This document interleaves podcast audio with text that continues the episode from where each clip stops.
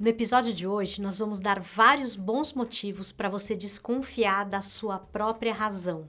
Para tudo! Se eu desconfiar da minha própria razão, quem serei eu?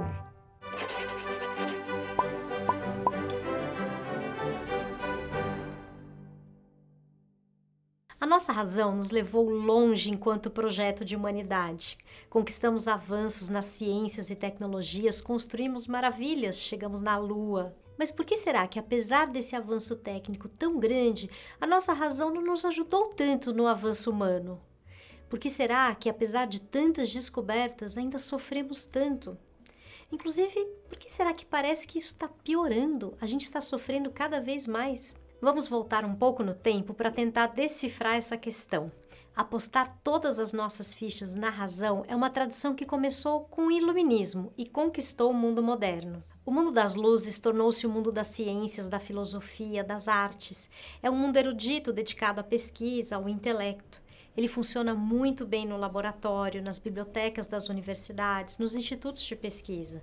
É um mundo onde reina o nosso intelecto mas na nossa vida cotidiana, nas nossas relações, seja com a gente mesmo, com os outros, com o mundo, a nossa capacidade de apreensão e resposta é dirigida muito mais pelas nossas percepções e pelos nossos sentimentos do que pelo nosso intelecto. Só que a partir do iluminismo, a gente se apaixonou pelas maravilhosas capacidades do nosso intelecto e não se deu conta de que há limites para isso. A gente acha que, porque pensamos, somos seres racionais e podemos resolver tudo, planejar, controlar, enquadrar o mundo, como se a razão não tivesse limites.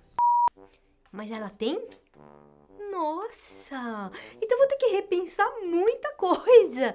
Começando por aquela história: penso, logo existo. Né? Porque, gente, se eu tô entendendo bem, esse cara que falou essa frase, ele inaugurou uma ideia que dominou o mundo, mas que uma ideia que. Nossa, nem sei. Vamos seguir, vamos seguir pra eu ver onde é que esse negócio vai dar, porque eu vou ter que repensar muito mesmo. Freud dizia que o eu não é senhor em sua própria morada. Vejam que frase forte para quem acredita que é a sua razão que comanda a si e ao seu próprio mundo. De certa forma, ele estava fazendo um alerta contra o perigo da nossa arrogância, porque muitas vezes a gente faz um uso arrogante da nossa capacidade de pensar. Mas Freud não foi o primeiro a nos avisar. Uma história bastante conhecida, o mito grego de Ícaro, já tratava desse assunto. O mito de Ícaro conta a história de um jovem impetuoso e de seu pai, Dédalo Cada um deles representa um aspecto da razão, segundo a tradução simbólica do psicanalista Paul Diel. Dédalo seria a razão prudente, como é, por exemplo, a razão do verdadeiro cientista, que entende os limites do seu conhecimento e avança de maneira prudente.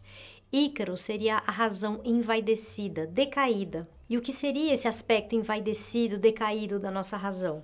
Por exemplo, quando a ciência avança sem respeito aos limites éticos, você pode pensar nos nazistas e suas experiências com seres humanos, ou então no funcionamento da mente dos produtores de fake news ou dos políticos perversos. Você pode até estar tá sentindo agora um certo alívio, tipo, está tudo muito longe de mim, né? Mas a nossa mente também tem esse aspecto, é claro.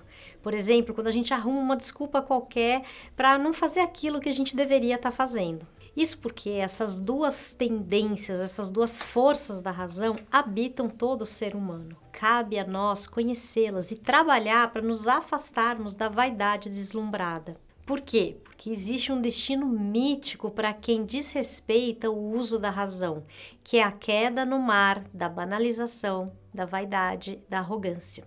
E é isso que acontece na história. Por uma série de eventos, Ícaro e seu pai acabam presos num labirinto de onde ninguém nunca tinha conseguido se libertar. Interessante é que Dédalo era um inventor brilhante e ele que tinha construído o labirinto. Mas eles acabaram parando lá por um rolo que Ícaro arrumou com a filha do rei daquele país. A gente está partindo desse ponto da lenda porque olha que interessante, ele já representa uma armadilha do intelecto imprudente. Porque quantas vezes na vida a gente não fica preso em labirintos que a gente mesmo armou? Já aconteceu com você? Sabe assim, que você vai se enrolando na, na, na cama que você mesmo preparou para você deitar. Ah, tipo corda, você vai dando corda e você mesmo se enforca com ela. Eu não sei porque eu tô rindo, porque é dura essa situação, viu? Para sair do labirinto. labirinto. Para sair do labirinto. Nossa, não tô conseguindo. Para sair do labirinto, Dédalo construiu asas artificiais com cera e penas de pássaro e combinou com o filho que eles iam sair voando antes do amanhecer. Deu um alerta para Ícaro. Disse que ele deveria voar alto o suficiente para que as flechas dos guardas do reino não os atingissem, mas não tão alto que fosse perto demais do sol quando ele nascesse. E foi o que eles fizeram. Eles conseguiram escapar, as flechas não os atingiram e o plano era eles irem até uma ilha e começar uma vida nova. Mas no caminho, depois que o sol nasceu, Ícaro, jovem impetuoso, quer dizer, o intelecto imprudente, começou a ver no céu pássaros que voavam bem alto, perto do sol. Então, tomado pela sua vaidade, ele começou a subir também. E foi subindo, e por mais que o seu pai lhe gritasse, lhe suplicasse que não fosse tão arrogante, ele não parou de subir. Conta a lenda que ele ficou tão próximo do sol que os seus raios derreteram a cera das asas, e ele então caiu no mar e nunca mais foi visto. O sol, na representação simbólica, simboliza o espírito.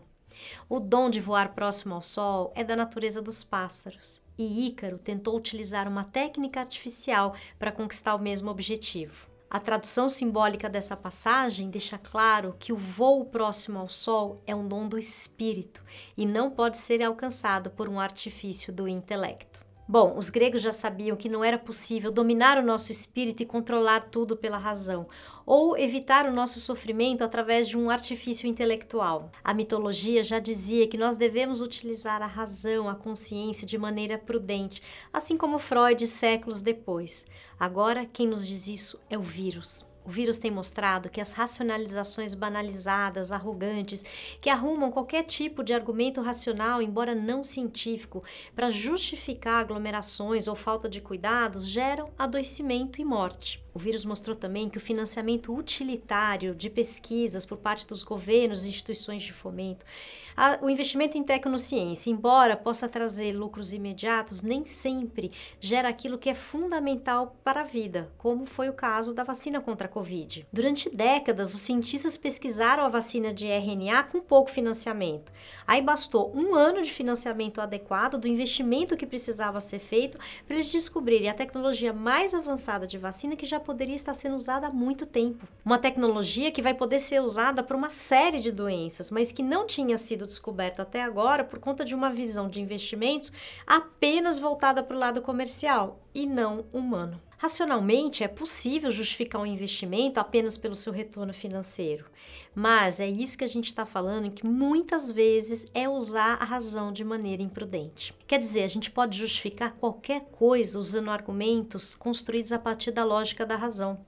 O desmatamento, a tortura, o totalitarismo, o corte de investimentos em saúde, educação, em arte, em cultura, mas estaríamos provocando um decaimento humano, um empobrecimento existencial. A gente precisa aprender a desconfiar das ideias racionais que passam pela nossa consciência e verificar se elas encontram apoio na realidade, na ciência e não apenas na nossa percepção de mundo. E principalmente se seus efeitos são benéficos e construtivos para todos.